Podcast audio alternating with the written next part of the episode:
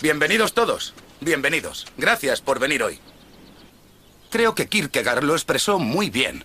La existencia es lo único que está en proceso de existir. El arte es lo mismo. James Joyce también tenía algo que decir. Bienvenida, oh vida.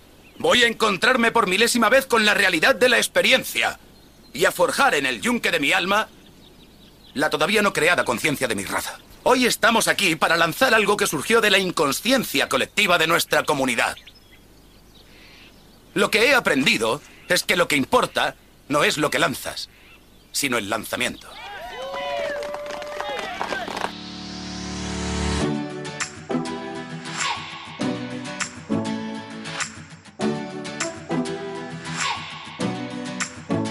Hola, estás escuchando FM Chaltén en la 105.9 del dial y vía streaming en aventurachalten.com.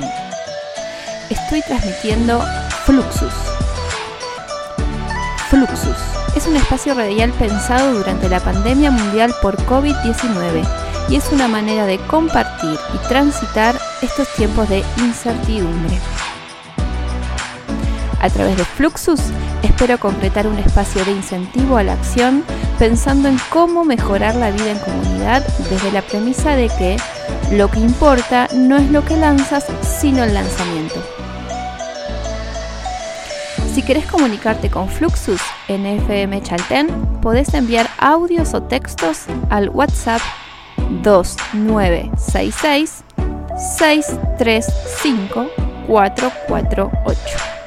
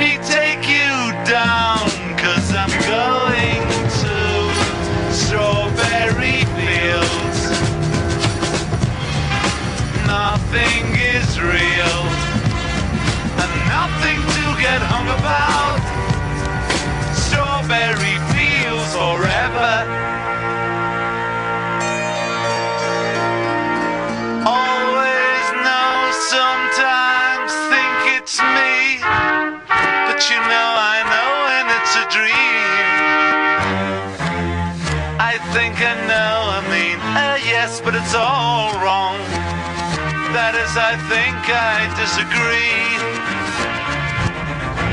Let me take you down, cause I'm going to strawberry fields.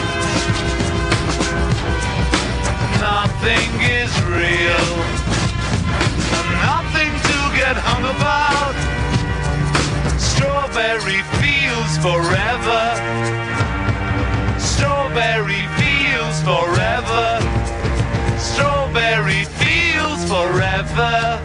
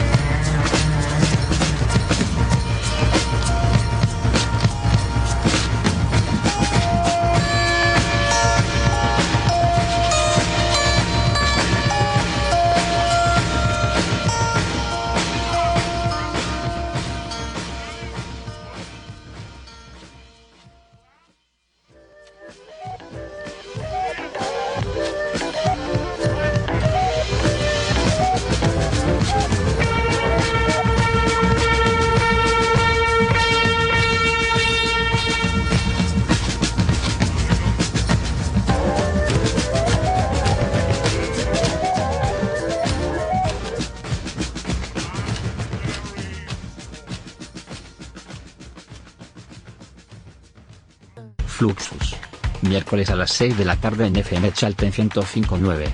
Online en aventurachalten.com. Siempre estamos haciendo cosas. Que salimos, que trabajamos, que vamos y venimos. Y de la nada, ¡pum! Pinta la cuarentena. Es decir, quedarte en casa sin deber salir y con mucho tiempo para uno. Y ahí te preguntas, ¿qué mierda voy a hacer? Pensás, aprovecha a ordenar. Vas a la cocina y empezás a explorar. Encontrás una cuca muerta y un par de tappers. ¿Y las tapas dónde estarán? Como no tenés ni idea y ya te dio paja, se te ocurre una idea mejor. Voy a separar la ropa que ya no uso. Te vas al armario debajo de un suéter, ¡pum! Esa remera vieja y horrible, pero tan cómoda. La guardo, la regalo, está bien regalarla, debería tirarla, está muy hecha mierda, no sé qué hacer. Como no te decidís, ¡pum! Mejor te descargas TikTok. Pero no entendés muy bien cómo funciona y te empezás a sentir mitad viejo, mitad boludo. La desinstalás. ¿Y ahora qué más puedo hacer? Te tocan la ventana. Es la ansiedad. Y te está invitando a salir. Dale, salí a darte una vuelta. Salís, no salís, salís, no salís. Pero te quedas. Porque este virus ya no da para más. Que mientras nosotros estamos aburridos, hay mucha gente que de verdad la está pasando muy mal. Quédate en casa.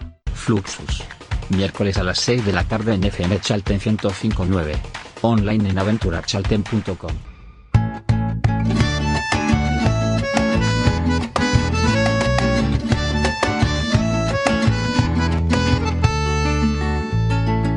¿Dónde está mi nidito? Pregunta el colibrí. ¿Dónde está mi nidito? ¿Será que no lo vi?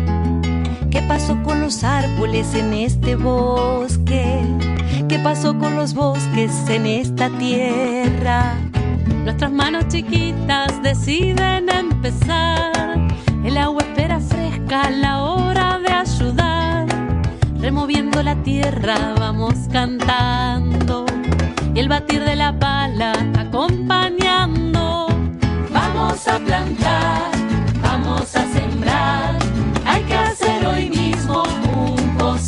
Vamos a plantar, vamos a sembrar. Que la mamá tierra esperando está.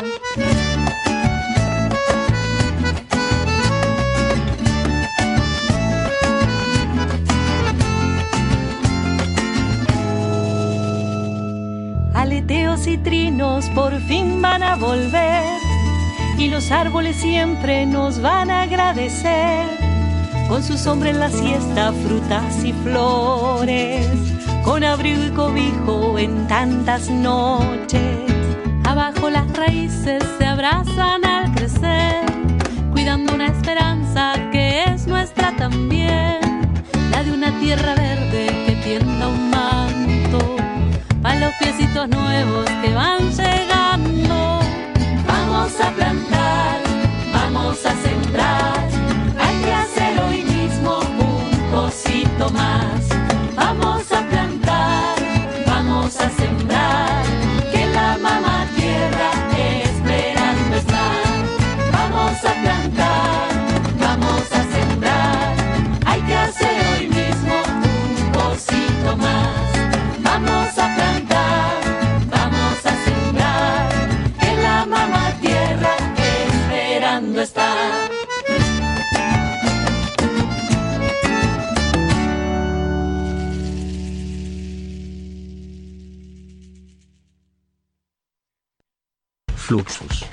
Miércoles a las 6 de la tarde en FM Chalten 105.9.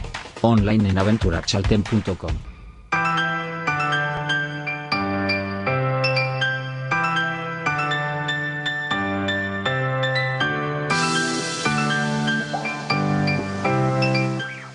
Buenas tardes, bienvenidos a un nuevo episodio de Fluxus. No me escuchaba muy bien, ahí estoy.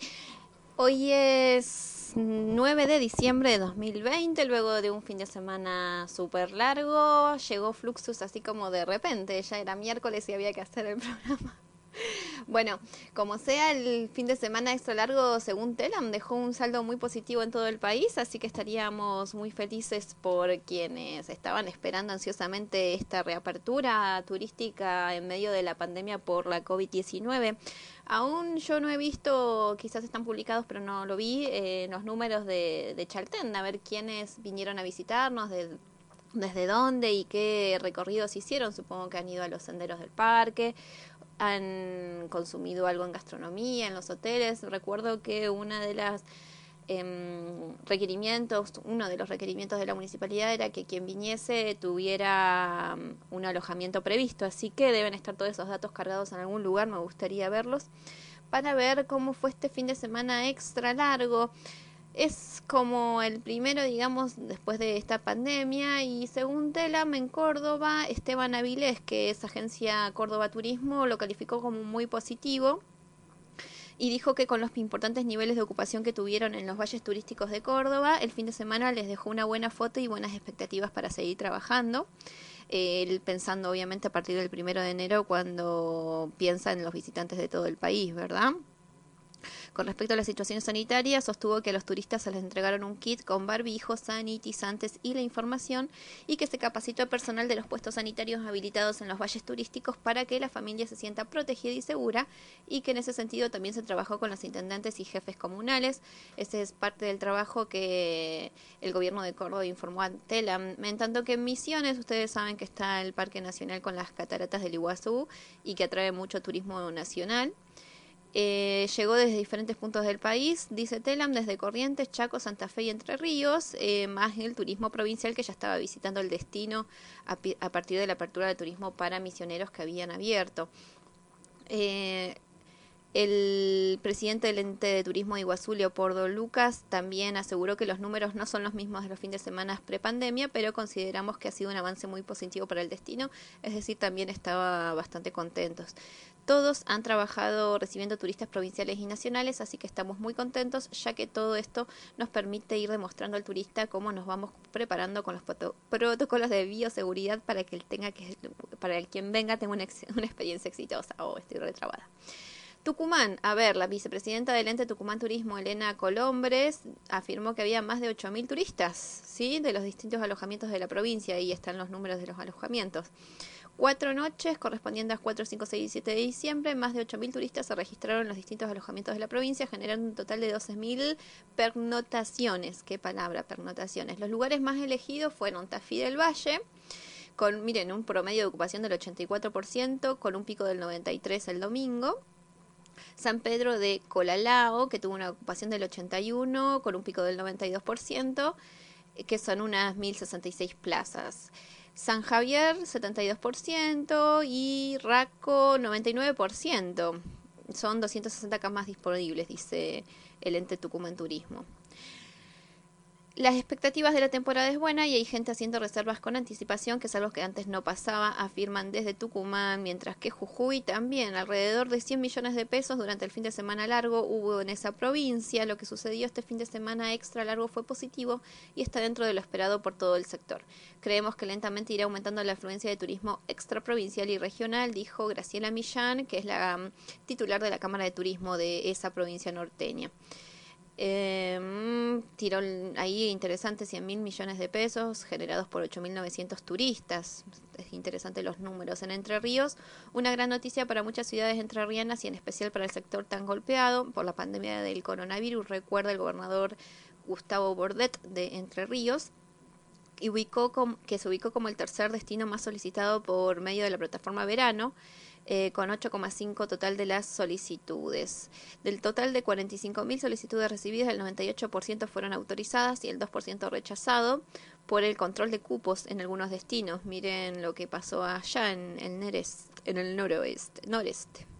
Pehuenco, que es una, un balneario, se tramitaron 6.300 permisos para grupos familiares, 16.000 turistas Bien, Mario Rousset es el intendente, dice que la gente se comportó muy bien, tuvimos marea baja por la tarde, por lo que la playa estuvo amplia con el fin de contar con el respectivo distanciamiento. Por la noche la actividad estuvo reducida debido a que todavía hay muchos comercios no están funcionando, ya que normalmente lo harán a partir del 15 de diciembre. Desde el primero, las personas están ajenas al distrito y que quieran ingresar a los balnearios podrán hacerlo tramitando el certificado único habilitado para la circulación y vamos con Río Negro. En la costa rionegrina se registró una, ocupación del 40%, que son 11.320 turistas en las grutas, mientras que en fue del 15% en hoteles y 60% en cabañas con 11.500 turistas. El Bolsón, la ocupación fue del 50% promedio, 1.982 visitantes, indicaron. Eh, las primeras estadísticas, dicen desde Río Negro, también nos señalan que se cumplió con lo esperado. Los viajantes son de lugares cercanos, núcleos familiares y de amigos. Desde los municipios prestadores turísticos, las cámaras de turismo recibiendo mensajes muy esperanzadores. Así que esa es la nota de Telam con respecto a este fin de semana largo que Obviamente parece que también acompañó con buen clima según las imágenes de la Agencia Pública de Información Argentina. Eh, hoy vamos hablando un poco de esto, de nuevo de la pandemia, del coronavirus, la COVID-19, porque tenemos buenas noticias. Ustedes saben que en Fluxus estamos preocupados por la igualdad, por las, las desigualdades que nada gobiernan el planeta, pero bueno, cuando hay algo positivo ahí estamos nosotros. Eh, ustedes saben, como hablábamos la semana pasada, que Rusia y también Reino Unido están preparados para, son países preparados para la vacunación masiva. Eh, y bueno, obviamente esto nos afecta directamente, somos parte del mismo planeta, estamos siendo víctimas de la misma pandemia y en Argentina se viene el verano, se viene la temporada turística y este fin de semana fue como una prueba, ¿no? Un, un qué va a pasar de aquí en más, lo mismo acá en el pueblo del Chaltén, les repito, discúlpenme no, no contar con las cifras todavía, pero supongo que se publicarán más adelante.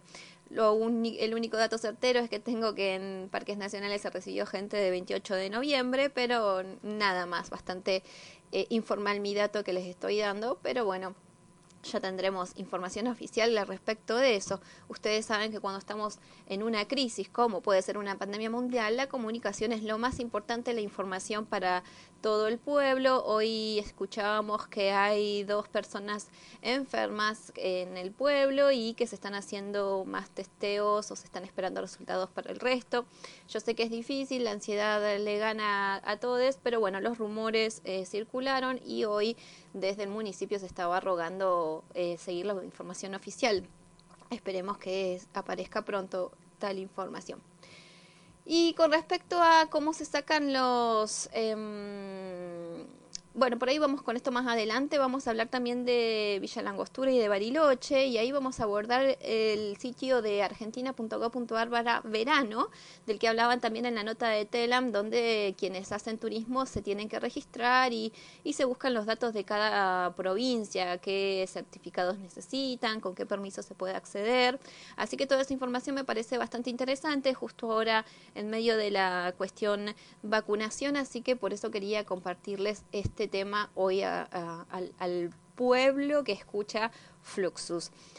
Eh, al principio hablando de pueblo teníamos a Lucho Vesprini. Lucho hoy, ayer, no antes de ayer sacó un nuevo video, volvió de España, estuvo en España mucho tiempo, así que le damos la bienvenida a la Argentina y seguramente hará muchos más tips para la vida, así que síganlo en arroba Lucho Vesprini en Instagram en Instagram.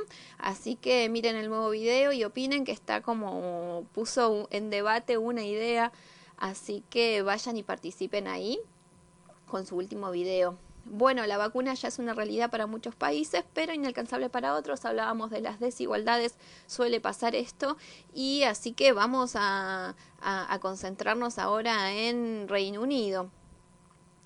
Reino Unido advirtió que personas con serios antecedentes alérgicos no deberían darse la vacuna Pfizer Biotech contra el coronavirus mientras investiga efectos adversos experimentados por dos personas en el primer día de vacunación en el país, justo cuando Canadá autoriza la vacuna, Estados Unidos se apresta a probarla e Israel anunció la primera campaña. Eh, vamos ahí a un audio al respecto y regresamos.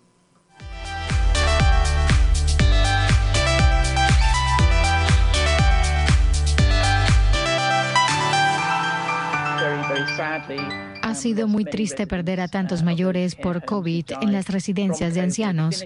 Ha sido un año muy difícil y lleno de desafíos. Todo este tiempo la esperanza ha estado puesta en la vacuna. Es muy emocionante que hayamos llegado a este punto. Percibimos un avance gracias a la vacuna. La sanidad pública de Reino Unido habla ya del mayor programa de inmunización de su historia. Los primeros serán los mayores de 80 años, así como los cuidadores y el personal sanitario. Pero el despliegue plantea importantes retos logísticos. La vacuna debe mantenerse a 70 grados bajo cero y ser transportada con mucho cuidado. En Inglaterra se inoculará en un comienzo solo en 50 centros hospitalarios. Al ser el primer país del mundo en autorizar la vacuna, la confianza pública es primordial, ya que el entusiasmo no es unánime. El riesgo son los efectos a largo plazo, pero por prevenir me la pondría. Los beneficios superan los riesgos. Parece lo más sensato. Es la única manera de salir de la pandemia. La vacuna salió muy rápido, pero confío en ella. No me la voy a poner. He investigado por mi cuenta en YouTube y en Facebook. La vacuna funciona básicamente como un chip. La aceptación de la vacuna será clave para su éxito. Se ha aconsejado a las autoridades que se tomen en serio las preocupaciones de la ciudadanía. Se especula que la reina anunciará cuándo fue vacunada para incrementar la confianza en la población. Es de suma importancia que la población reciba la vacuna. Necesitamos encontrar una forma de comunicarlo. Además, debemos alejar a la gente de la nociva desinformación en las redes sociales. Creo que las autoridades políticas y sanitarias juegan un rol muy importante. Ellos deben explicar a la población que no todo lo que ven en las redes sociales es siempre verdad.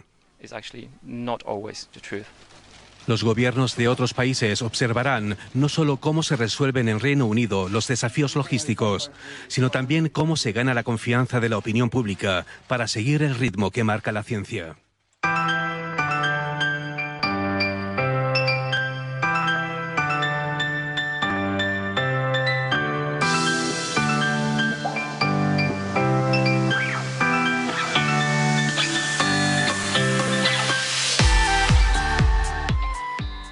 Como decían ahí en el informe, la información es vital, por eso acá en Fluxus eh, retomamos obviamente la, la cuestión de la pandemia porque nos parece que es muy importante no olvidarla, no dejarla de lado. Recordemos que desde que se detectó el primer caso de la COVID-19 en la ciudad de China de Wuhan en diciembre pasado, ya casi un año, el mundo rozaba los 68,5 millones de personas contagiadas, de las cuales más de 1,56 millones fallecieron y cerca de 44,2 millones se recuperaron. Hay también una tasa de recuperación, obviamente. Frente al incremento de casos, el inicio de las campañas de vacunación renueva las esperanzas.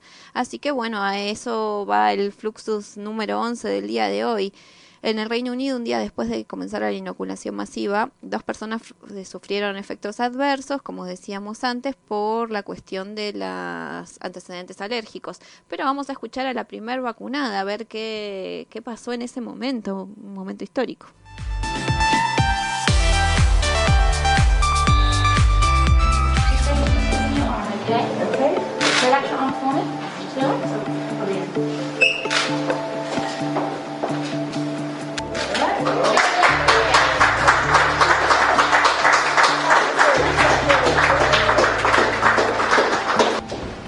Thought it was a joke, to tell you the truth, to start with. I couldn't believe it, you know, but I'm, I'm happy it's happened. And now I've done it, and uh, hopefully it'll help other people come along and uh, do as I did, you know, try and try and do the best for to get rid of this terrible thing. Just going to be squeezing your arm, okay? Okay. Relax your arm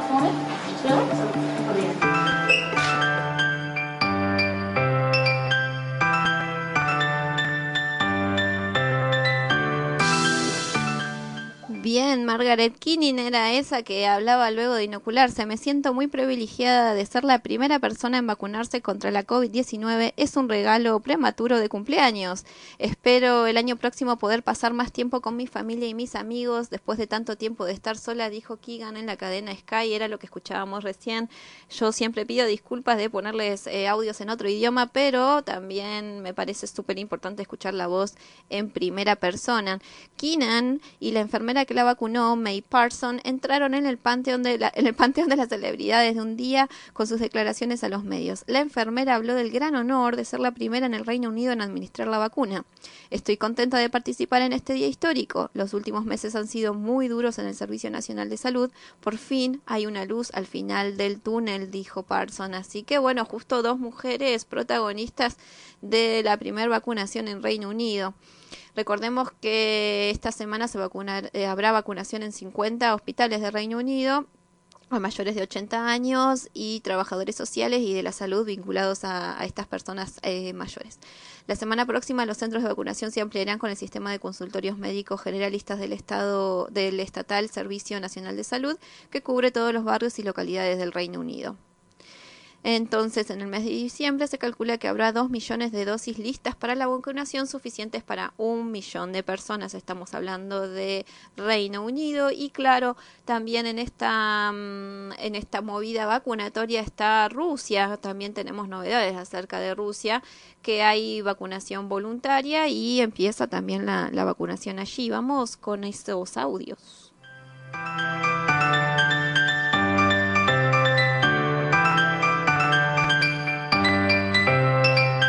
Dmitry Babakov se registró para la campaña de vacunación tan pronto como pudo.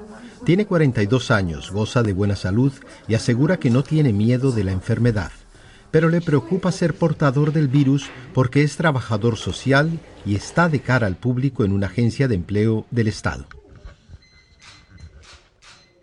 A nuestro centro acuden todos los días entre 200 y 300 personas de todo Moscú. No sabemos dónde han estado y con quién pueden haber tenido contacto, así que existe una alta probabilidad de propagación del coronavirus. Tengo la posibilidad de vacunarme, por eso he decidido hacerlo para quedarme tranquilo, así como por el bien de la gente que me rodea. Esto es los colegas en el trabajo y la gente que acude al centro.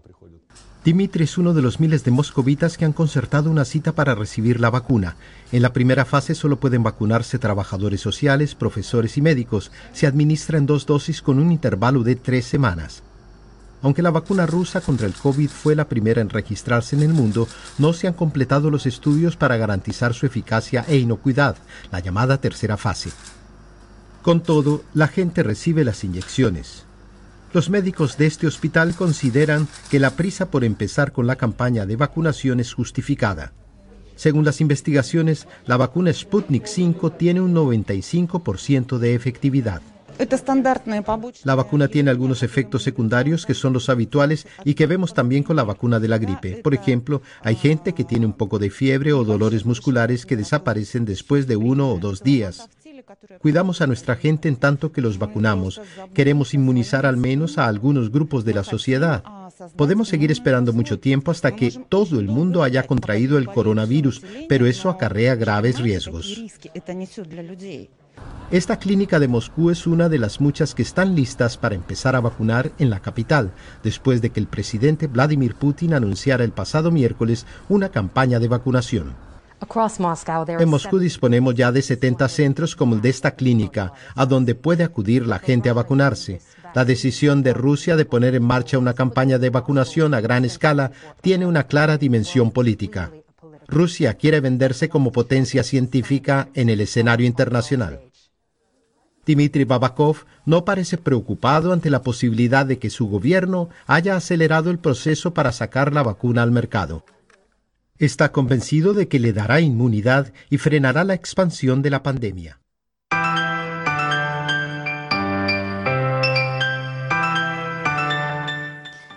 Dimitri voluntario, ya que él sabe que está en contacto como trabajador social con población de riesgo, entonces él decide ser quien pueda detener esta pandemia a través de la vacunación voluntaria y gratuita. La vacunación contra el coronavirus con el, el con la Sputnik 5 de Rusia ha comenzado este 5 de diciembre en Moscú y se han abierto 70 puntos donde se puede recibir la inyección, pero las autoridades moscovitas prometen que más de 100 empezarán a funcionar antes del fin de año. La vacunación es gratuita y tiene un carácter voluntario, se lleva a cabo en dos etapas y la segunda inyección se aplicará a los 21 días después de la primera. Así que bueno, interesante lo que está pasando tanto en Reino Unido y Rusia, que parecía muy, muy lejos toda esta realidad. Vamos a profundizar un poco la situación en, en, aquel país tan parecido a la Argentina, en tanto en extensión como en las tierras. Ustedes saben que tenemos en común unas muy buenas tierras, tanto en Moscú, en Rusia como en Argentina, y ha habido mucha agricultura allí también, y es una, una, una tierra muy extensa. Tenemos, tenemos ahí muchas cosas en común con aquel gran país del escritor Tolstoy. Vamos a escuchar qué pasa con la vacunación en Moscú.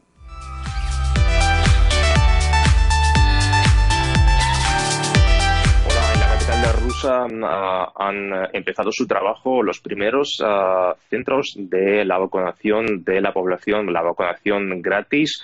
Pues esos centros funcionan en ah, los hospitales, en los centros médicos, a los cuales se puede acudir a partir de las 8 de la mañana hasta las 8 de la tarde el procedimiento de la vacunación es bastante rápido y es bastante simple. Pues primero los que han decidido vacunarse con Sputnik V necesitan pasar el chequeo médico, el examen que dura unos 10 minutos. Después los médicos preparan el fármaco durante unos 15 minutos y después de la vacunación los vacunados necesitan estar bajo una media hora durante, la, ah, durante una media hora ah, bajo la supervisión de ah, los médicos. Pues los propios médicos dicen que tienen gran motivación y también están muy bien preparados. Ahora necesito escuchar sus comentarios.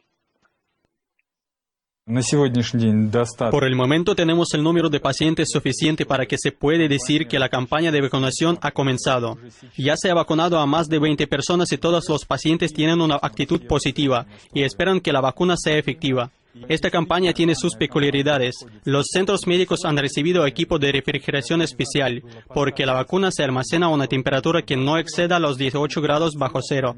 Además, los médicos han recibido preparación especial para trabajar con esta vacuna y, por supuesto, en la formación de particularidades de la vacunación con sus indicaciones y contraindicaciones. Hoy tenemos un personal preparado con alta motivación.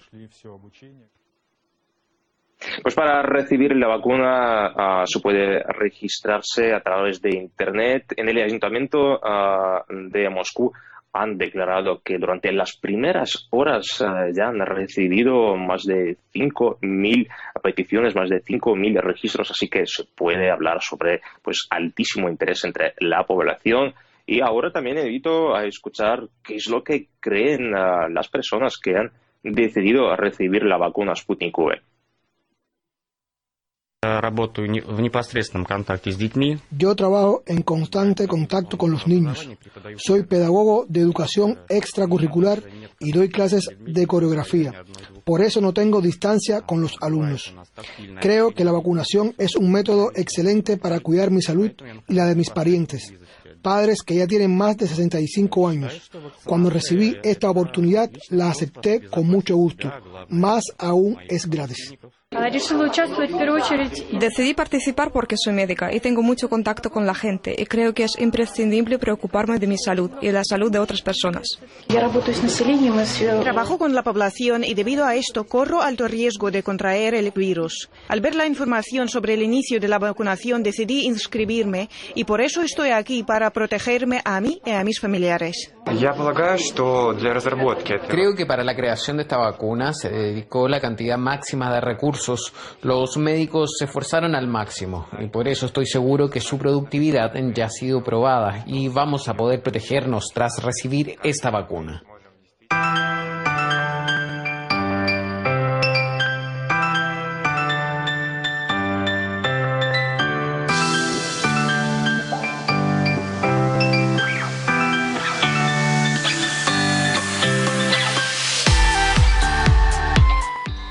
Ahí la fraternidad Rusia que hablábamos la semana pasada sobre los derechos humanos y, esta importancia que debemos tener para con el otro y cada uno de los voluntarios que hablaron hicieron mención a eso, la importancia de, de estar relacionadas con otras personas, de tener el virus a través de la vacunación en el propio cuerpo.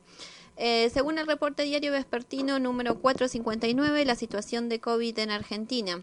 Fueron confirmados 3.610 nuevos casos en nuestro país, suman 1.469.919 positivos, de los cuales 1.305.587 son pacientes recuperados y 124.323 son casos confirmados activos, es decir, tenemos números altos, pero esto en términos de la curva, desde marzo que se registraron los primeros casos hasta ahora, está en baja. En las últimas 24 horas se notificaron 121 nuevas muertes y dice que en Santa Cruz un residente de Santa Cruz ha fallecido y dos, una mujer y un varón. En las últimas 24 horas fueron realizados 13.302 testeos y desde el inicio del brote se realizaron pruebas diagnósticas para esta enfermedad eh, que da que son 90.893 muestras por millón de habitantes, que siempre todo el mundo pide estas pruebas diagnósticas. Mm, bueno, después el resto ya son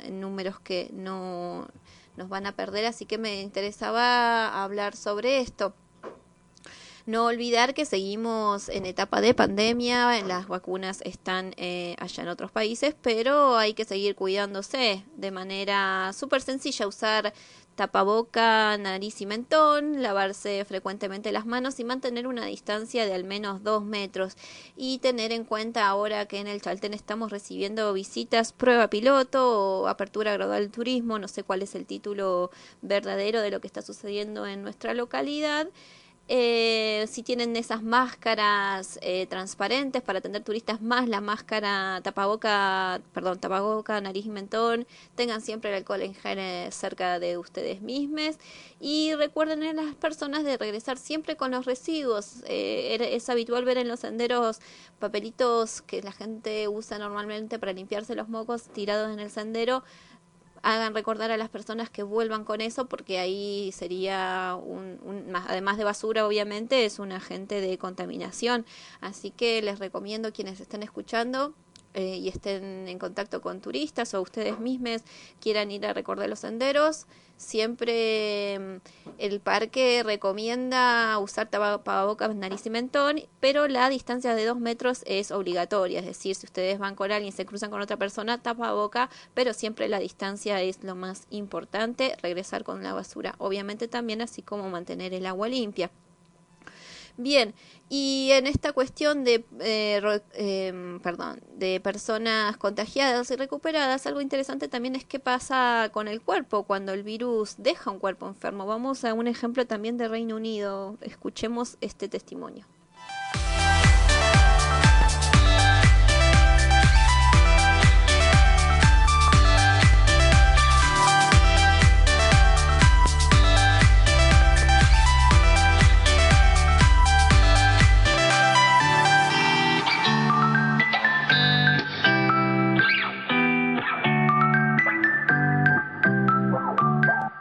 Peggy Graham está luchando contra las secuelas de largo plazo de la COVID-19. Cuando enfermó en marzo tuvo pocos síntomas, pero ahora estos devastan su vida.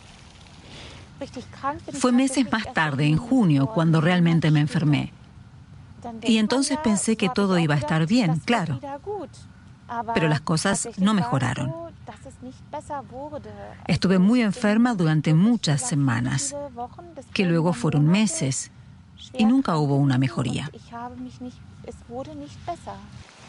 Peggy es una de las 40 sobrevivientes de coronavirus que sufren secuelas de largo plazo por la enfermedad. Está siendo tratada en un centro de rehabilitación ubicado en el mar Báltico de Alemania. Peggy se sentía agotada. Sufría mareos y dolores crónicos.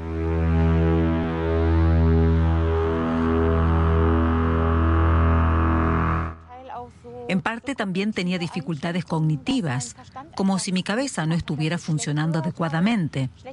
No podía oír bien, veía mal, no podía seguir las conversaciones. Pacientes como Peggy dicen que a menudo sus preocupaciones no son tomadas en serio por los médicos. Para los médicos es muy difícil entenderlo. Me ven y piensan, parece sana. Físicamente me veo fuerte, relativamente.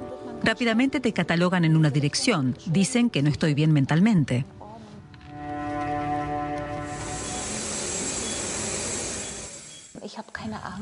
No tengo miedo, pero sigo preguntándome si algún día volveré a ser la misma de antes. Como sobreviviente de la COVID-19, oficialmente Peggy superó la enfermedad pero dice que se siente como si el coronavirus le hubiera robado su cuerpo sano para dejarle uno enfermo en su lugar. Peggy ha pasado aquí dos semanas. Su principal objetivo es recuperarse mentalmente. Uno vive su vida, trabaja cinco días, luego llega el fin de semana y así sucesivamente. Y quizás mi vida sea más intensa, pero lo que deseo es que mi vida vuelva a ser como era antes. Y quizás pueda conseguir mucho y recuperarme. Seguro que será así. Pero creo que no seré la misma de antes. Bueno, tampoco es tan grave. A Peggy Green le quedan aún tres semanas de rehabilitación y lo que más desea es volver a tener una vida normal.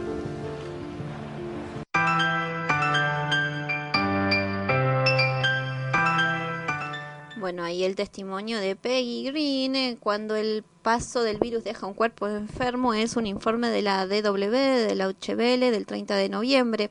Agotamiento, mareos y dolores crónicos son algunos de los síntomas que quedan luego de atravesar la enfermedad. Esto es importante recordar porque también he escuchado como muy a la ligera, bueno, contagiémonos y vemos qué pasa. No, la enfermedad es tan desconocida y que no sabemos qué va a pasar de dos a tres años más adelante, pero además eh, es eh, eh, ciertamente se ve que hay efectos reales en algunas personas eh, los mareos es como que se pierden, como están obnubilados. Yo leí bastantes testimonios de esto hace un par de meses. Eh, también había cuestiones en las niñas que por ahí no tienen muchos síntomas, pero sí quedan cuestiones en, en la sangre. Así que por eso es importante evitar la enfermedad, no solo pasarla, sino evitarla. Y recordar también que hay personas con síntomas que sufren mucho, es mucho dolor, eh, se agota, se, se cierra el, la, la, la respiración entonces se ahogan, esa es la palabra que está buscando, hay ahogamiento, no se puede hablar correctamente, no se puede respirar correctamente. En las eh, unidades de terapia intensiva obviamente no hay imágenes para preservar la privacidad de las personas, pero son bastante tristes eh, le, le, saber que las personas por ahí tienen que estar incluso boca abajo y, y mucho tiempo, recordábamos un testimonio en, en el especial de coronavirus de Fluxus, una persona estuvo 16 días en terapia intensiva y le quedan obviamente también secuelas de, de, esa misma terapia, de estar en coma todo ese tiempo. Así que bueno, esos son los informes que escuchamos hoy de la Deutsche Welle, les decía, de RT en español, del 8 de diciembre es el de Moscú empieza la vacunación del coronavirus. Eh, y del Reino Unido, la vacunación en Reino Unido también es de la Deutsche Welle, pero el 7 de diciembre. Yo les doy las fuentes de información, a mí me interesa, siempre hago la broma de que siempre mirando Europa, pero eh, no sé por qué los medios de comunicación de Argentina nunca eh, cubren la realidad internacional, entonces como que estamos endogámicos, enojados con lo que pasa en nuestro país o en nuestra comunidad y como que nos cerramos ahí y como somos víctimas de algo que el mundo está haciendo otras cosas y verdaderamente no, la pandemia es un ejemplo, la información está, hay que buscarla. Así que también está bueno difundirla. Eh, eso les decía, por ejemplo, con el tema de las personas refugiadas. No, no es tan necesario darle dinero a las ONG que se dedican a ayudar a las personas refugiadas, pero difundir la temática, dar, dar un poco de luz sobre lo que pasa también es muy vital. Por eso se ejerce un, desde Fluxus al menos, un periodismo responsable, eh, informaciones certeras y obviamente esperanzadora, no, no solo malas noticias, sino esperanza eh, en este mundo tan poco igualitario por el que tenemos que luchar y, y cumplir el artículo 1 de los derechos humanos. Todos los seres humanos nacen libres e iguales en dignidad y derechos y dotados como están de razón y conciencia deben comportarse fraternalmente los unos con los otros. Así que espero ese sea la, lo que saquemos de este año, comportarnos fraternalmente les unes con les otros. Vamos a la mitad del programa siendo las 18.39. Escriban, llamen más 549-2966-635-448. El WhatsApp de Fluxus. Vamos a escuchar cuanticuentos de nuevo y un pequeño recreo acerca de las vacunas. Nos vemos en el regreso.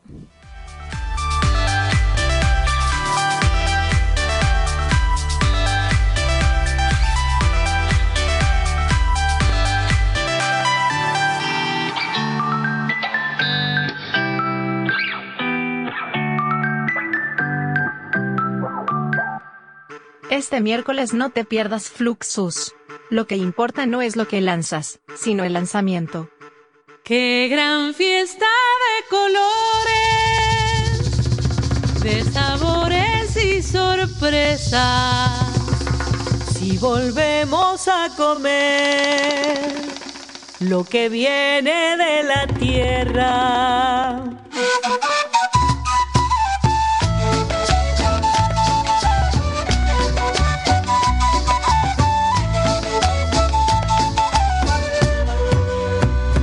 Por instinto mi mamá de bebé me dio la teta.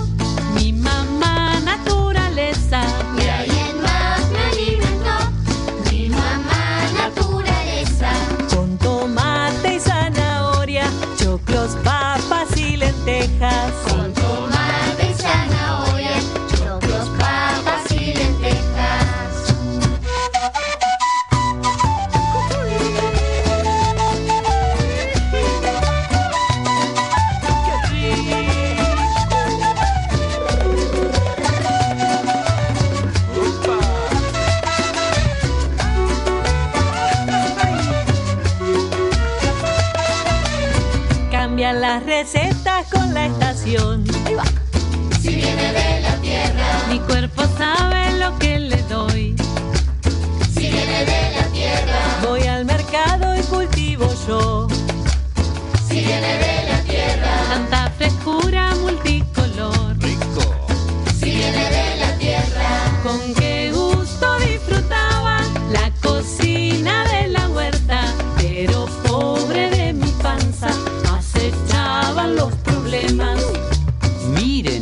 Envasados. Salchinesas. Cacoculas. Conchelados. Miren, vienen paquetitos. De chipeditos. Vasos fritos. Catarritos. ¿De dónde vendrán? Hacen su presentación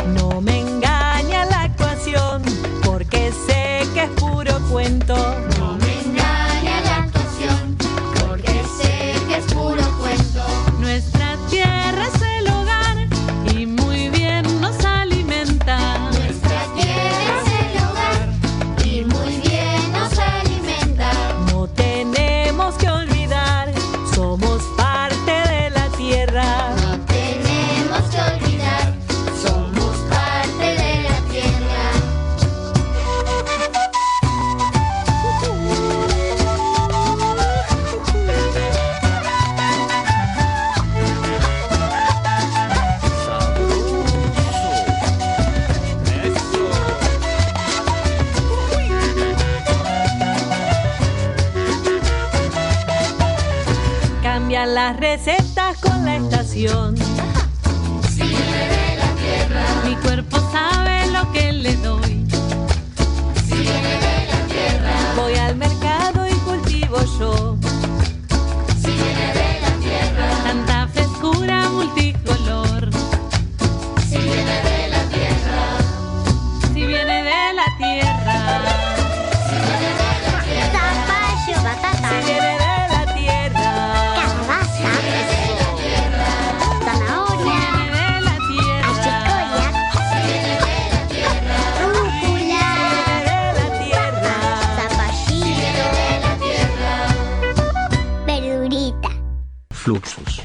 Miércoles a las 6 de la tarde en FM Chalten 105.9.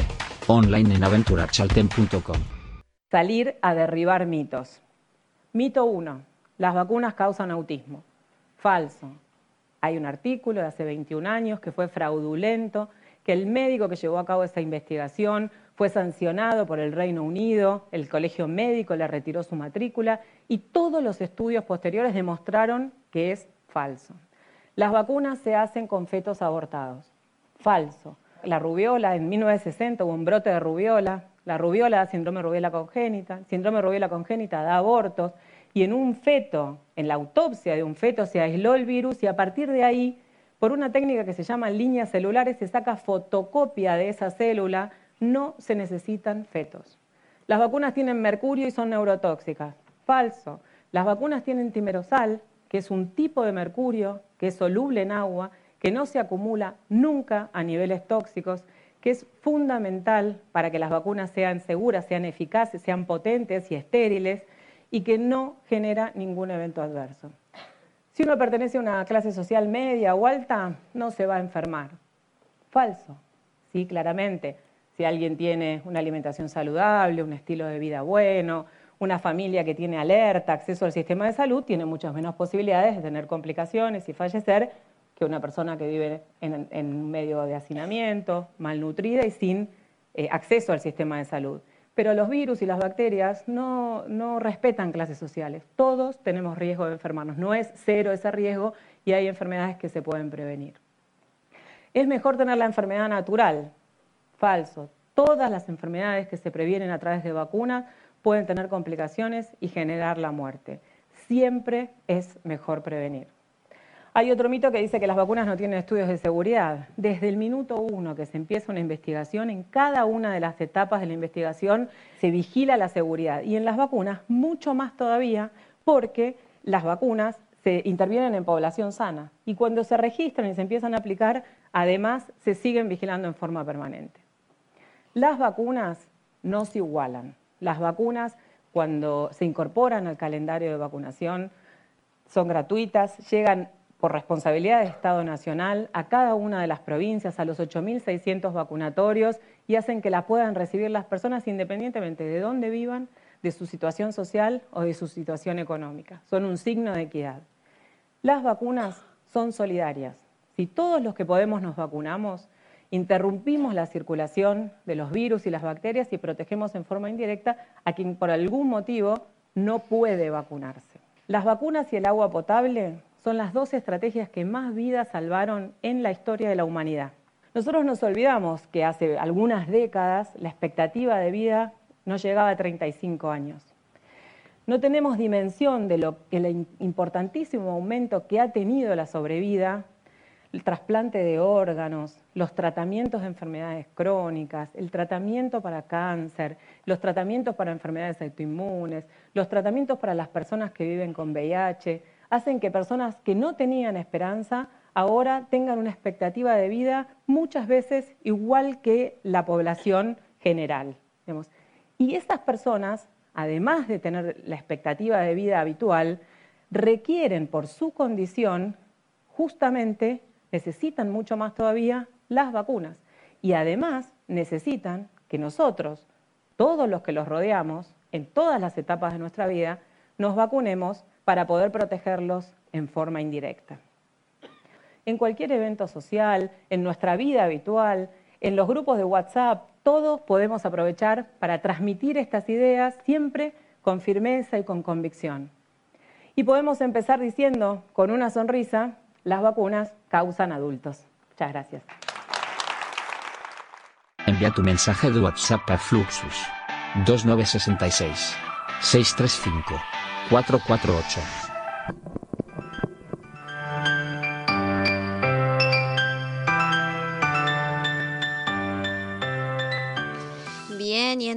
Recreo, en el corte de Fluxus, la teníamos ahí a Carla Bisotti, nuestra secretaria de Acceso a la Salud del Ministerio de Salud de la Nación. Tenemos Ministerio de Salud, bienvenidos. Hace un año se cumple de nuevo gobierno y bueno, tenemos Ministerio de Salud y la secretaria de Acceso de Salud era Carla Bisotti, que daba una charla por los 30 años de la Fundación Huésped, fundación de las que le hablé hace un tiempo, no me acuerdo en qué Fluxus que se dedican a, em, al tratamiento y difusión de información sobre el HIV-Sida, sobre, bueno, también dan información y contención a personas trans y también obviamente está Pedro Canes, el presidente de la fundación, que es uno de los asesores del gobierno en el tema coronavirus. Y acá Carla nos daba estos eh, tips sobre mitos eh, que hay en alrededor de las vacunas contra los que la información es lo más importante no decía ella antes en la charla que obviamente no estaba el audio, no debemos enojarnos, no debemos frustrarnos, seguimos, debemos militar las vacunas, estar presentes, estamos en, una, en un país con salud pública, con un calendario de vacunación obligatorio muy completo y es muy valioso ya que, por ejemplo, hay muchas enfermedades que han desaparecido gracias a la presencia de vacunas y agua limpia. Tenemos estos derechos que a veces yo les menciono como privilegios que debemos valorar y acá Carla era quien nos lo recordaba en estos cuatro minutos del recreo de Fluxus número 11, siendo las 18.50 del 9 de diciembre. Vamos a continuar con nuestro recorrido sobre el coronavirus en estos tiempos de vacunas, de fin de año, de comienzo de temporada turística. A ver, viene una parte difícil, ustedes eh, seguramente lo han visto, porque se extendió el confinamiento parcial hasta enero, dice la DW el 3 de enero. Vamos a escuchar el siguiente audio. Esfuerzos por contener la pandemia. El presidente de la entidad encargada de monitorear la crisis emitió una seria advertencia. Se siguen infectando demasiadas personas con COVID-19. Las cifras siguen siendo altas y se encuentran en una meseta, pero no se percibe un descenso. Vemos además que semana tras semana aumentan los casos graves y las muertes. Debido a que ambos fenómenos se manifiestan con un cierto retraso, debemos contar con muchos más casos. Alemania se encuentra en confinamiento parcial desde el 2 de noviembre. El aumento diario de nuevas infecciones se ha estabilizado, con 22.000 casos reportados el jueves. Pero pese a las restricciones de la vida pública, los números no han bajado significativamente. Este martes se registraron 487 muertes, la cifra más alta en un solo día desde el comienzo de la crisis. Ante la falta de señales de mejora, la canciller Angela Merkel anunció el miércoles que el confinamiento parcial se extenderá hasta el 10 de enero. Los restaurantes, bares y lugares de ocio permanecerán cerrados y se limitará el número de contactos. Pero para algunos esto no es suficiente. Baviera evalúa implementar medidas más drásticas. En las próximas semanas deberemos preguntarnos si estas medidas son suficientes, si podemos mantener el país semidormido o si debemos imponer medidas más estrictas y contundentes en determinadas regiones. Se permitirán algunas excepciones durante las Navidades para que amigos y familiares puedan reunirse. En Berlín, una parte de la población aprueba esta idea, mientras que otros temen que pueda ser demasiado arriesgado. Es difícil en este momento porque no podemos reunirnos con nuestros amigos ni podemos ver a nuestros abuelos. Posiblemente estos pocos días tendrán un efecto positivo en nuestras vidas. Si permitimos una interrupción va a ser peor porque tendremos que volver después al ataque.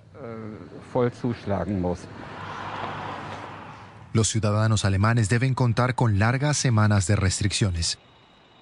Muchos ponen sus esperanzas en las vacunas.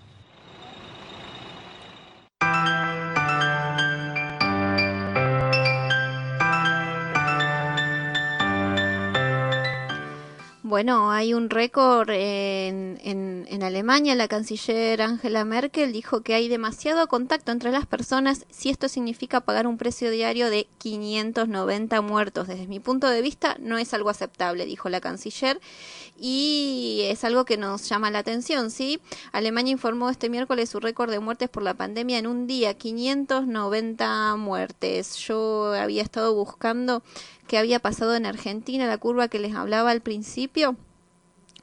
Eh, los casos, como el mayor número de casos se dio el 21 de octubre, que fueron 18.326 casos nuevos, y las muertes también fueron cerca de octubre, el 2 de octubre, 311 muertes en Argentina, ¿sí? Es eh, nada, es pensar los números y pensar cómo es fácil no tener tan altos números solo con una distancia de dos metros, el uso de tapaboca, nariz y mentón y el lavado frecuente de manos. Vamos a ver qué pasa en Italia también.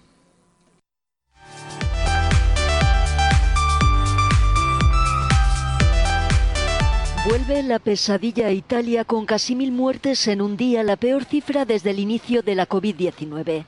Giuseppe Conte ha anunciado nuevas medidas, incluida la prohibición de los viajes interregionales en Navidad, ya que todavía queda un largo camino para salir de la pandemia y la tercera ola podría llegar en enero, ha dicho. En un sistema democrático liberal no podemos entrar en las casas de la gente e imponerles limitaciones estrictas. Por eso solo podemos introducir una recomendación fuerte. Pedimos a todos, todos debemos respetarlo. Recomendamos fuertemente no recibir a personas que no estén viviendo con nosotros, sobre todo en estos tiempos que son los más conviviales. En el Reino Unido el número oficial de muertos por coronavirus ha superado los 60.000, solo tres semanas después de alcanzar los 50.000. Pero la vacunación es cuestión de días. Empezará a principios de la semana que viene tras convertirse en el primer país en aprobar la vacuna de Pfizer y BioNTech. En Suecia, el gobierno acaba de anunciar el cierre de los institutos durante un mes al agravarse la situación en esta segunda ola, que ya se ha cobrado más de 7.000 vidas. La medida entrará en vigor el lunes. España sale de la zona de riesgo extremo donde se encontraba desde el 27 de octubre. La incidencia ha caído a 240 contagios por 100.000 habitantes por primera vez desde el 14 de septiembre. Sube, sin embargo, el número de contagios con más de 10.000. 254 personas han muerto en las últimas 24 horas.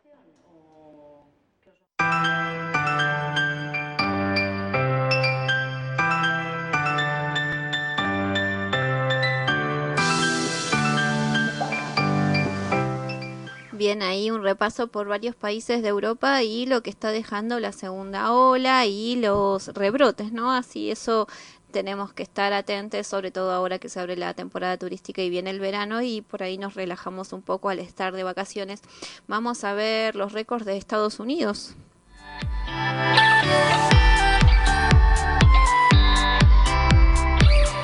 Estados Unidos supera los 14 millones de infectados por la COVID-19 y se sitúa a la cabeza mundial tras sumar el récord de más de 200.000 casos diarios. Cifras que llegan tras otro nefasto récord, el de 3.157 muertos en un solo día.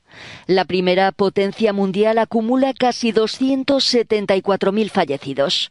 Las vacunas están a punto de llegar, pero se teme que durante este mes de diciembre Estados Unidos siga acumulando más de un millón de infectados semanales. A ello se une la presión sobre el sistema hospitalario. Por primera vez se han superado las 100.000 personas ingresadas. El director del Centro de Control de Enfermedades anuncia el invierno más difícil de la historia para el sistema de salud pública y advierte de que antes de febrero podría haber 450.000 estadounidenses muertos por la pandemia.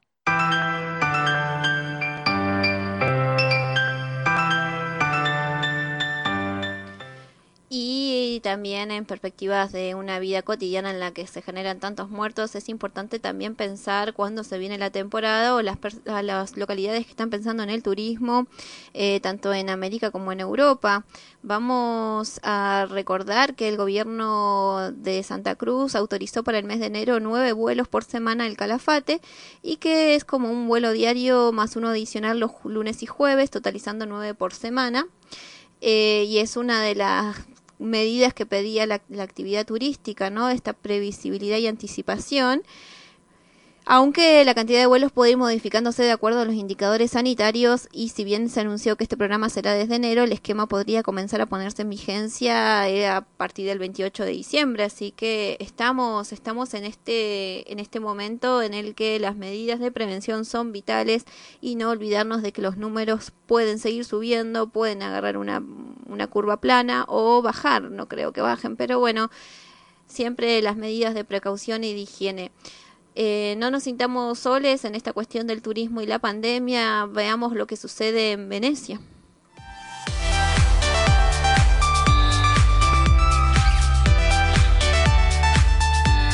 Las góndolas son el símbolo de Venecia, inseparables desde hace siglos de la imagen y la vida de la ciudad. Pero la pandemia de COVID-19 ha dejado vacíos sus célebres canales. A los gondoleros no les queda más que esperar a que mejore la situación. No entra dinero. Este último verano fue un desastre. El turismo internacional de América, China, Japón, Australia, Canadá ha desaparecido. Antes llegaban turistas de todo el mundo a Venecia. Venecia recibía millones de visitantes al año. Ahora los gondoleros tienen suerte si consiguen dar un paseo al día. La ciudad depende del turismo y apenas hay alternativas. Esperamos recuperarnos a corto plazo, pero es difícil hacer pronósticos porque no tenemos ningún control sobre esta pandemia. No sabemos cuándo acabará este virus que ha golpeado al mundo entero y a Venecia con rigor también. Venecia, una ciudad que se ahogaba por el exceso de turistas, lucha ahora por sobrevivir sin su principal fuente de ingresos.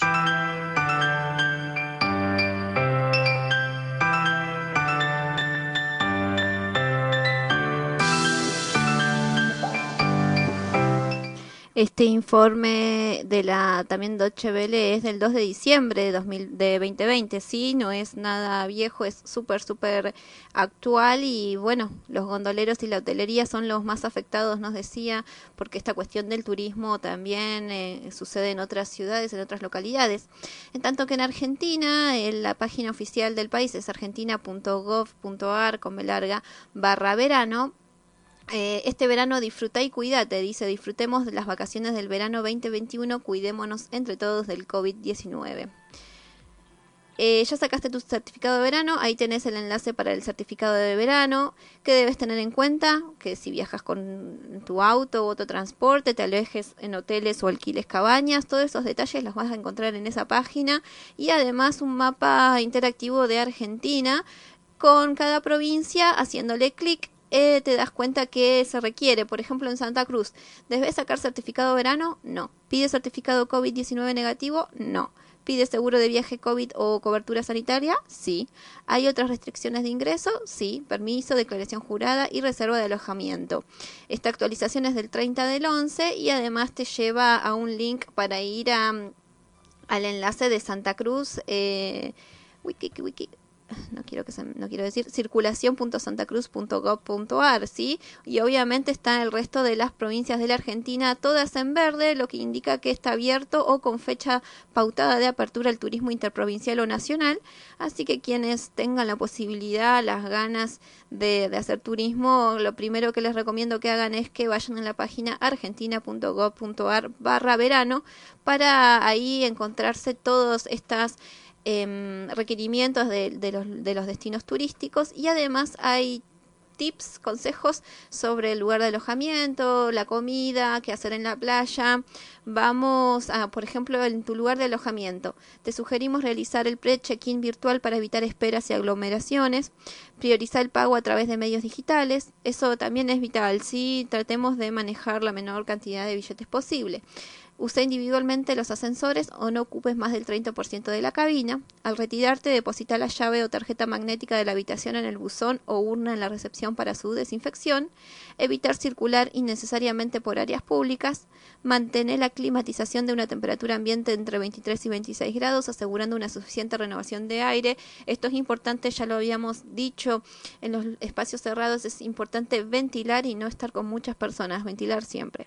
Evitar el autoservicio y la manipulación de alimento, pinzas o cucharones en el servicio de desayuno, buffet, pedir asistencia al personal. Te sugerimos elegir el servicio la habitación o comida para llevar. Solicita el cargo de servicios a la habitación para evitar manipular dinero o tarjetas. Eso son recomendaciones en tu lugar de alojamiento de argentina.gov.ar. Eh, nos interesa ver qué está pasando en Bariloche, a ver qué, qué dice la gente de este informe es de TN, si quede de todo noticias, no sé si creerle del todo, pero bueno, hay testimonios de hoteleros y gastronómicos a quienes vamos a creerle un poco.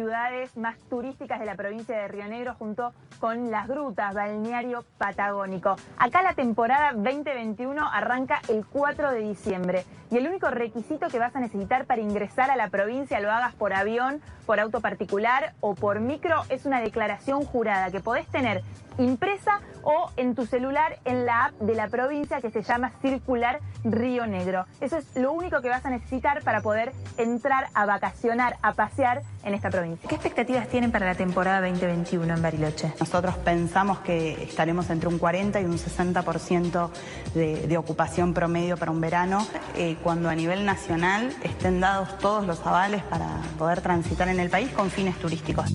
Después cuando ya ingresan los pasajeros se pone el equipo y para cuando vuelve a ingresar un nuevo huésped se pone esta indicación que significa que la habitación ya está completamente desinfectada. Este hotel eligió este, un tratamiento por de desinfección por ozono. ¿Esto cuánto tiempo lo tenés que dejar? Media hora es la recomendación. ¿Y qué hace? ¿Purifica el aire? Sí, sanitiza todo, eso es un gas. Ese, ese olor que sentimos es, es, es, eso. Exacto, exacto. Nosotros arrancamos el 16 de noviembre eh, con para público de acá de la provincia de Río Negro y después, este, sí, a partir del 4 de diciembre para todo el país. Una persona, por ejemplo, viene de Buenos Aires, no se quiere quedar en el hotel, pero lo quiere conocer, tiene esta opción de, del té que lo puede tomar en, el, en este... Que lo puede tomar en este lugar, que es el, el, Winter Garden. Y lo que es importante, más en este momento, es hacer la reserva previa, que para nosotros es importante para tener las declaraciones juradas de antemano, ya que no tienen síntomas, pero sí no hay ningún inconveniente en hacer reservas. ¿Las tarifas están en, expresadas en pesos o en dólares?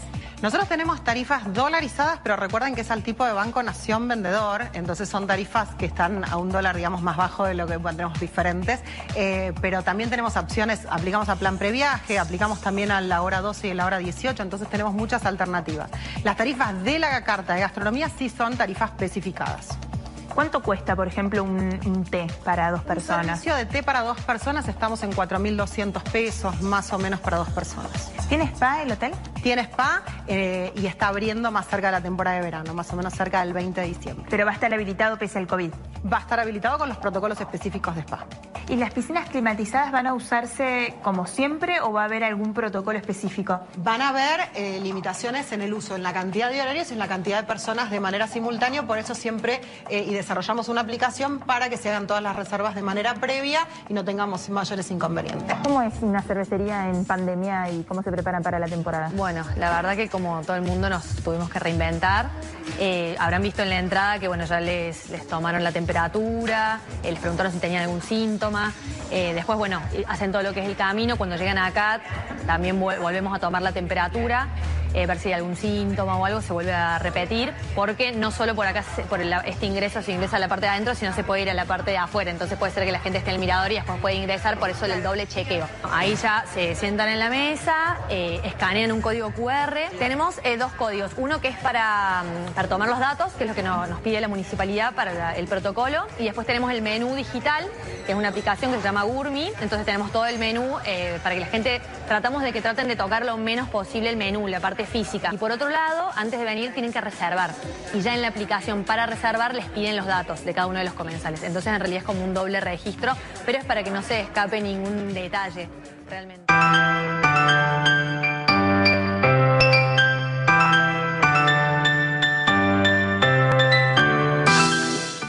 Bien, ahí veíamos los ejemplos de, gastron de la gastronomía y la hotelería en Bariloche, muy preparadas las personas que comentaban cómo están recibiendo turistas en esa ciudad. Hay espacios sanitizados con eh, aparatos que deben ser muy caros eh, y que eh, nada dan la seguridad de un ambiente higiénico higienizado para evitar la, la enfermedad del COVID-19 hay códigos QR en las mesas para evitar tocar el menú esas son cosas a tener en cuenta, sobre todo también en nuestro pueblo, ya que también estamos en un lugar que la gastronomía y la hotelería está comenzando a funcionar. También los eh, consejos del, gobierno nacional, cuando compras comida, ¿qué dicen? En el local, evita compartir vasos, platos y cubiertos, prioriza el pago a través de medios digitales, solicita el menú digital o en la cartelera evitando contacto, verifica que las mesas vecinas se encuentren a por lo menos dos metros de distancia, corrobora que los platos y cubiertos no estén dispuestos en la mesa previamente a tu llegada, utiliza siempre el tapabocas, quítalo únicamente para consumir alimentos y bebidas. Si compras para llevar o pedís que te lleven, realiza tu pedido con anticipación por teléfono o aplicación, lávate las manos con agua y jabón o utiliza alcohol en gel antes y después de retirar tu pedido.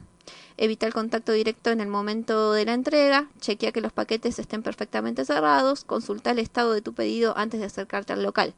Prioriza el pago a través de medios digitales, sanitiza el envase de la mercadería recibida y cuando tomes un servicio de compra y entrega desde el vehículo, procura no descender del mismo. Estas son cosas importantes, bastante fáciles de llevar a cabo para poder salir de vacaciones o disfrutar del turismo en tu propia localidad en épocas de pandemia de COVID-19. Eh, yo también otra um, otro audio que traje es en Villa Langostura que tenían una situación similar a la nuestra en el Chaltén. Era en la localidad eh, cordillerana de Neuquén, no tuvieron circulación comunitaria tampoco, se cerró el pueblo, entonces también deben prepararse de una manera súper especial para llevar adelante los protocolos para evitar contagios durante eh, la temporada turística alta. Vamos a escuchar esos testimonios.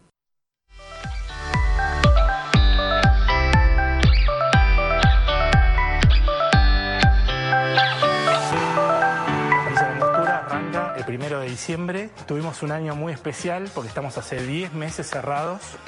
Villa Langostura tiene una característica geográfica muy especial. Tenemos una entrada y una salida que son parques nacionales.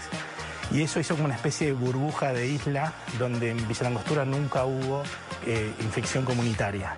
Entonces eso nos trajo una situación bastante eh, especial para nosotros porque vivimos con una cierta tranquilidad esperando este momento de reapertura y ahora estamos con una tensión tratando de recibir a todos nuestros huéspedes con mucho protocolo, porque no, capaz no estamos tan acostumbrados como la gente que, que sí ya viene de, años, de meses de, infección, ¿no? de estar en comunidad con ellos. Vos ahí nosotros te recibimos, yo no, ingreso, dentro de los protocolos este año no te acompañan a entrar. Este año en especial nosotros eh, vamos a hacerlo como camping, donde no vamos a invadir eh, ni la privacidad del huésped ni eh, el sitio del huésped para que el huésped se sienta cómodo. Mis mucamas, solo a pedido del huésped, van a ingresar. Nosotros hacemos un protocolo de cuatro horas entre cada check-in y check-out de desinfección del lugar, cambiamos telas, cambiamos almohadas, eh, etcétera, y nosotros eh, tratamos de no, de no entrar a la carpa durante toda la estadía, salvo a pedido del huésped. Desde el 1 de diciembre la provincia de Neuquén habilita el turismo nacional y los requisitos para ingresar va a ser que tengas bajado en tu celular la aplicación Cuidar Verano o como se llame eh, la aplicación nacional y que si tienes más de 60 años traigas contratado un seguro médico COVID-19.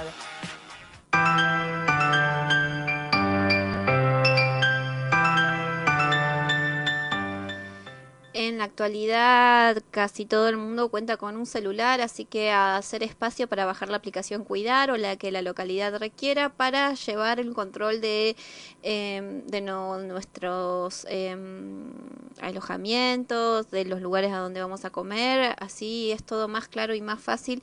También eh, aplicación QR para bajar mapas, fotos, senderos que haya disponible en las localidades turísticas. Según eh, la página de Argentina, cuando haces actividades turísticas, ¿qué más tenés que tener en cuenta? Asegúrate que los equipos entregados necesarios para la actividad se encuentren previamente desinfectados. Esto de, no sé, kayak o cualquier otro tipo de, no sé, salir a caballo, manipular el equipamiento de manera autónoma sin intervención ni contacto con el personal. En caso de utilizar equipamiento específico propio, solicita a la empresa los requerimientos para su correcta desinfección previo al inicio de la actividad. Cuando la actividad requiera cambio de vestimenta, utiliza casilleros personales, bolsos o similares para el resguardo individual de tus pertenencias. Evita compartir protectores solares, ropa, accesorios o, equipamiento asignado. No compartas alimentos y bebidas. Opta por porciones bebidas individuales. Cuando por dificultad propia de la actividad no se puede utilizar el barbijo, sea momentáneamente durante toda la prestación, se deberá extremar las medidas de prevención sanitaria.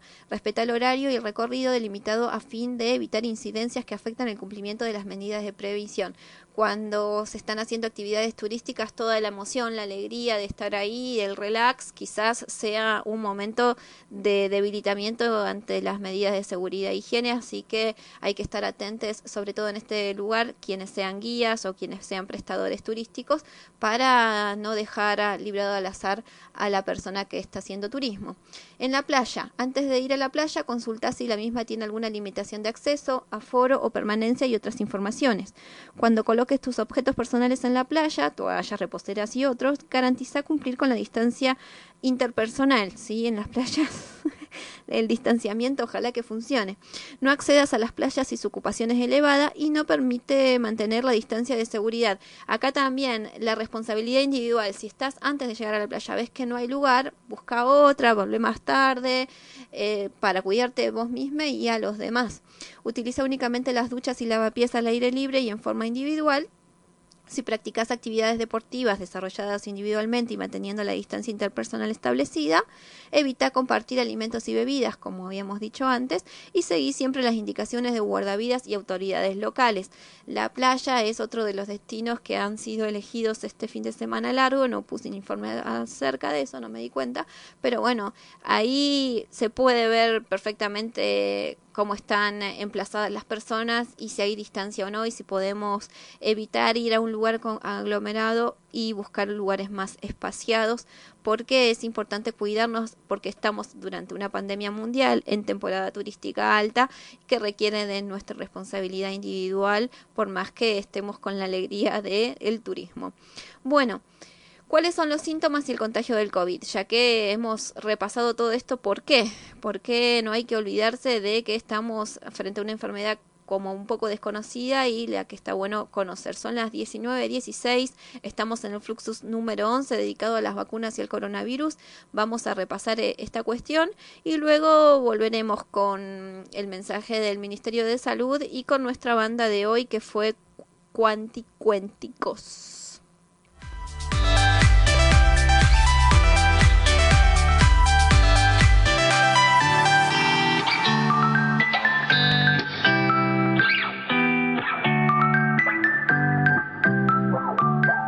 Varios estudios científicos han descubierto que el periodo de incubación promedio del coronavirus, es decir, el periodo que pasa desde que te infectas con el virus hasta que aparecen los primeros síntomas, es de unos 5 días. En la gran mayoría de los contagiados, los síntomas más comunes como tos, fiebre, dolor de cabeza, pérdida de olfato, de gusto y fatiga aparecen dentro de los primeros 12 días. Pero a partir de cuándo exactamente una persona es contagiosa?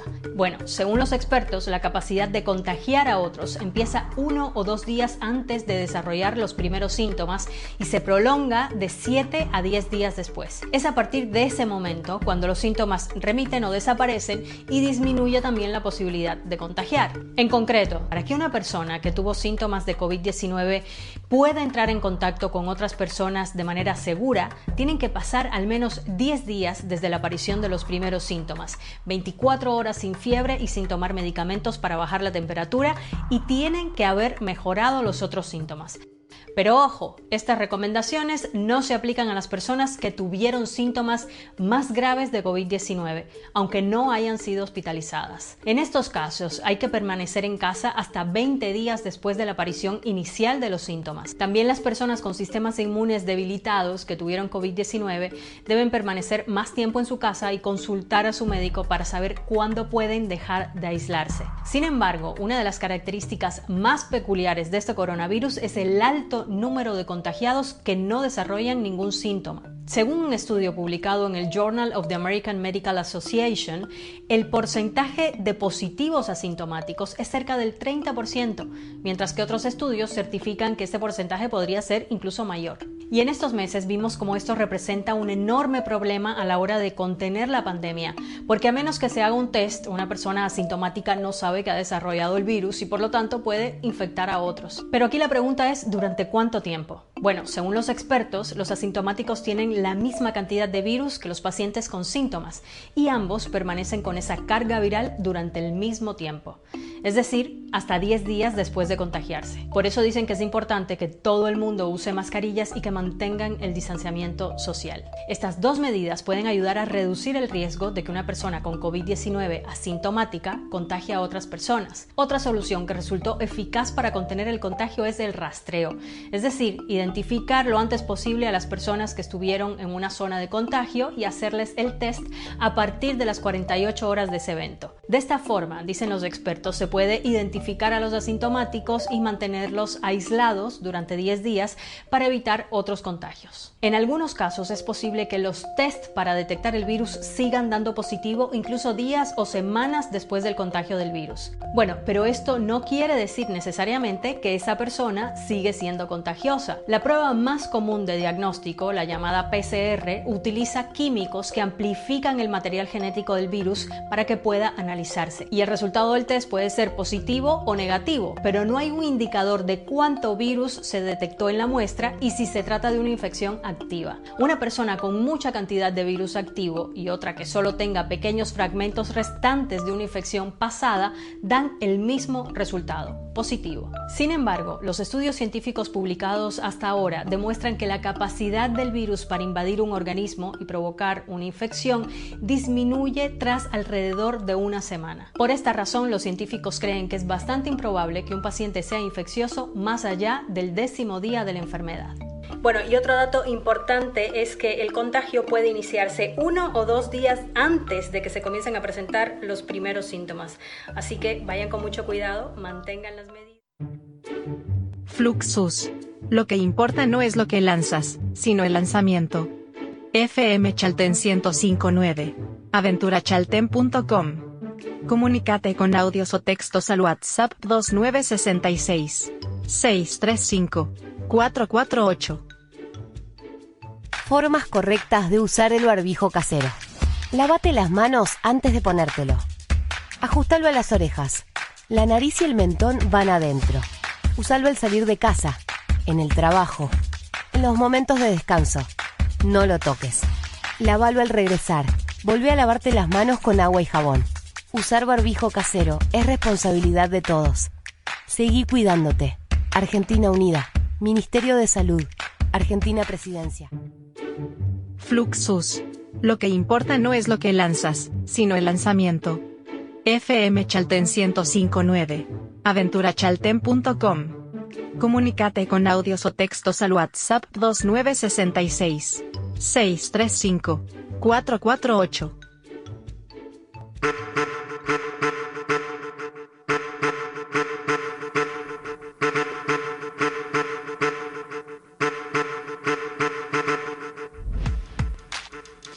Bien, 19.22 y vamos a la parte de nuestros artistas del día de hoy. Hemos elegido a Canticuénticos porque han sacado un, eh, un disco, no disco nuevo, sino canciones nuevas. Ellos, este equipo de, trabajo durante los años 2007 y 2008 es- hicieron aparecer sus primeras canciones. En el 2009, 11 de ellas se dieron de la mano de Canticuénticos Embrujaditos y fue que así que se animaron a subir al escenario y tienen canciones como Nada en su lugar de 2013, Algo que decirte de 2015 y desde Santa Fe, Argentina, es que buscan acercar a los chicos a un patrimonio cultural que es propio de Argentina, es decir, la soberanía en primer lugar para canticuénticos. Hoy nos acompañaron con dos canciones que también tienen que ver con la temática de Fluxus. Vamos con, fuimos con Vamos a plantar y ¿dónde lo puse? Se viene de la tierra. Si viene de la tierra. Vamos a plantar y si viene de la tierra son las canciones que podemos asimilar a la soberanía alimentaria y a la crianza respetuosa. Vamos a escuchar a Laura Ibáñez a ver qué dice de- del arte en equipo. Son varias personas las que eh, integran canticuénticos.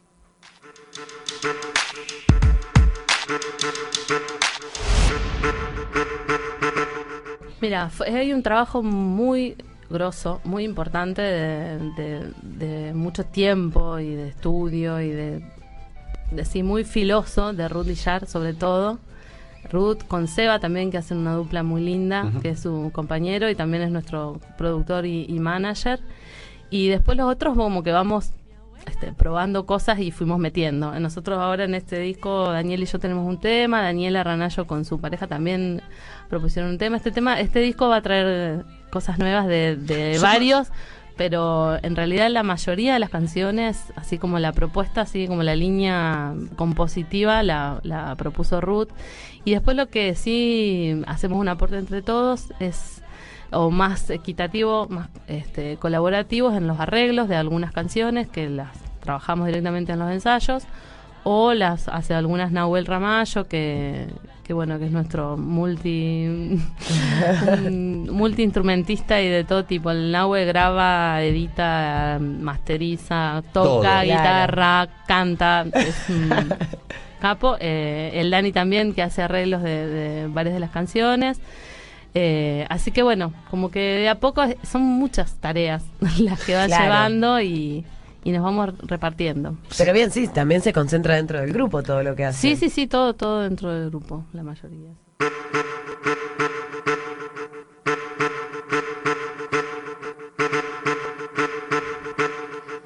Desde Santa Fe es una cuestión casi artesanal de hacer música, nos decía Laura Ibáñez. la agrupación está integrada por Ruth Hilar, que es cantante, flautista, coordinadista y autora de casi todos los temas del último álbum.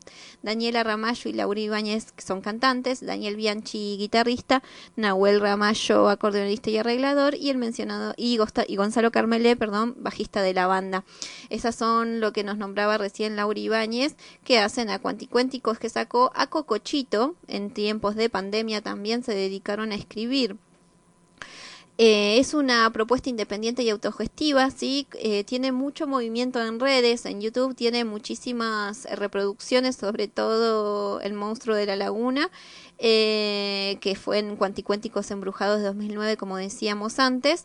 Y mm, tienen un montón de temas, pero ellos dicen que es todo como artesanal, autogestivo y eh, exige mucho trabajo, son muchas personas, pero están ahí desde Santa Fe difundiendo el arte nacional con charangos, coros y flautas, acordeones, así que el arte y la soberanía me parece que es algo para destacar. Vamos a escuchar qué dicen al respecto.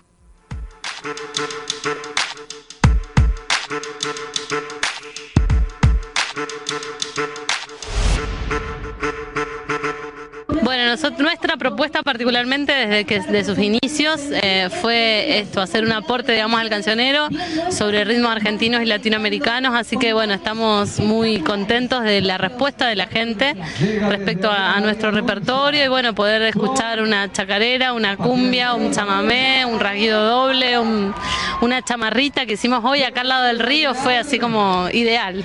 Bueno, sí, tenemos canciones que son juegos, que son para bailar, eh, algunas canciones que son para, para pensar y algunas canciones cuestionan el mundo así como lo hacen los chicos, digamos, al estilo de los chicos, de preguntarse por qué determinadas cosas funcionan de alguna manera que quizás eh, no están tan tan, tan buenas, digamos. Y entonces, bueno, cuestionar también eso desde el lado del arte, desde el lado de la música nos parece importante y acercárselo a los chicos y acompañarlos de esa manera al, crecimiento y a la formación de sus, de sus valores, de su vida, digamos, que bueno, es muy, muy grosso en la infancia. Siempre lo agradecemos mucho en el escenario porque nuestra idea era, digamos, acompañar infancias libres, infancias diversas y tener esa respuesta del público, de las familias, la verdad que nos, nos pone muy felices, creemos que, de esa manera vamos a ir construyendo una sociedad más igualitaria y, y bueno, poder seguir compartiendo esto, esto que hacemos es, es una alegría.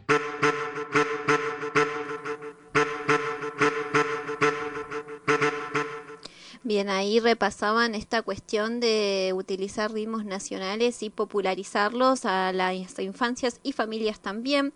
Además, hablando de infancias libres, en Fluxus también queremos dar cuenta de esto. Cuando hablamos de infancias trans abordamos muy ampliamente el tema o cuando hablamos de crianza respetuosa. Cuando pensamos a, los, a las niñas como personas, como sujetos de, sujetos de derecho y creo que esta banda hace lo mismo, tiene esa mirada sobre su audiencia priorizando esa cuestión. Eh, en, este, eh, en esta investigación que hemos hecho sobre cuanticuénticos, varios son docentes, dicen, y, y le hacen una pregunta con respecto a la pandemia y la docencia, y Daniel Bianchi contesta lo siguiente.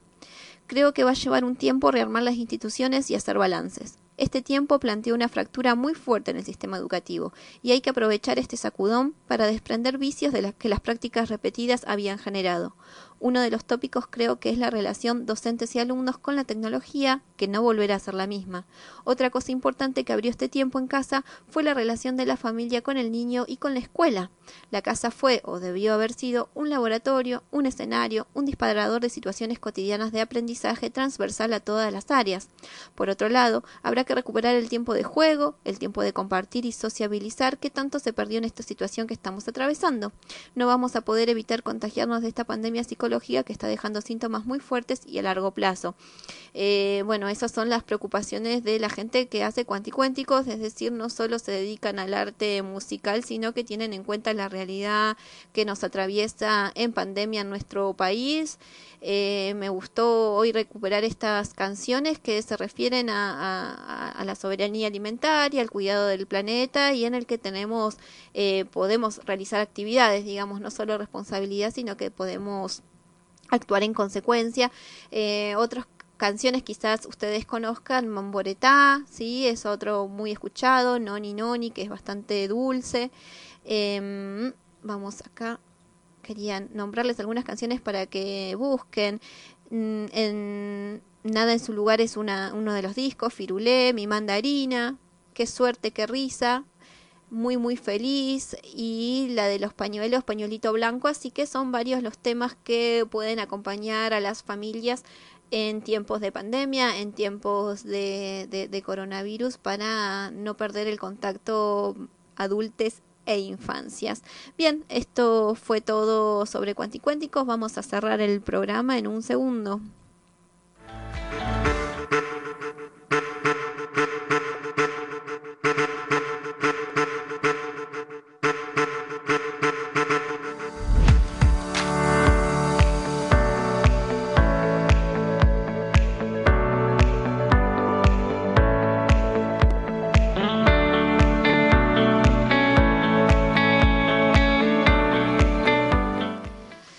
Se va yendo el Fluxus número 11 las 19.31. Muchas gracias por estar ahí. Les despido desde un Chaltén un poco ventoso y nuboso, pero con la esperanza de que haya una vacuna para poder desligarnos de esta pandemia mundial.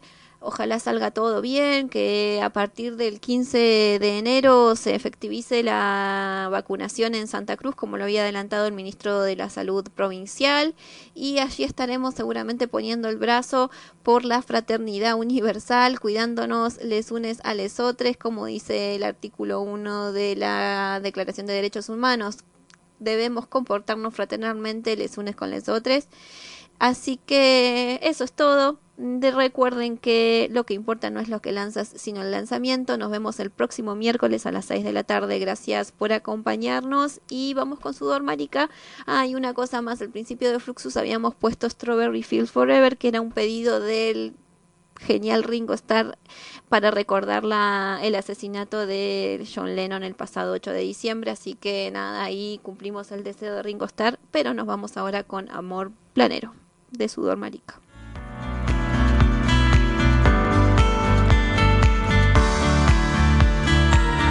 Siento una devaluación emocional sin paritarias, el amor no me va a alcanzar. Colectivicemos el afecto, que esto no recaiga solo en vos y yo. No hablo de flexibilizar, más Quiero libertad y autonomía, que vamos para todos, no son una utopía. Solo quiero que seas mío, ni amo ni Dios ni patrón. Y si un día llego a desearlo, haceme paro, piquete y movilización.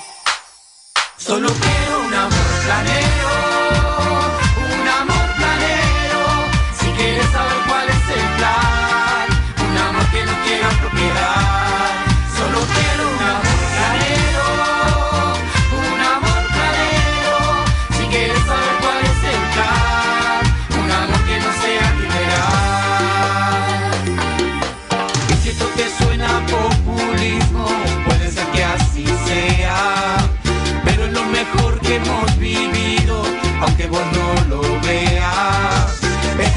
saben de deudores ni de ahorrar.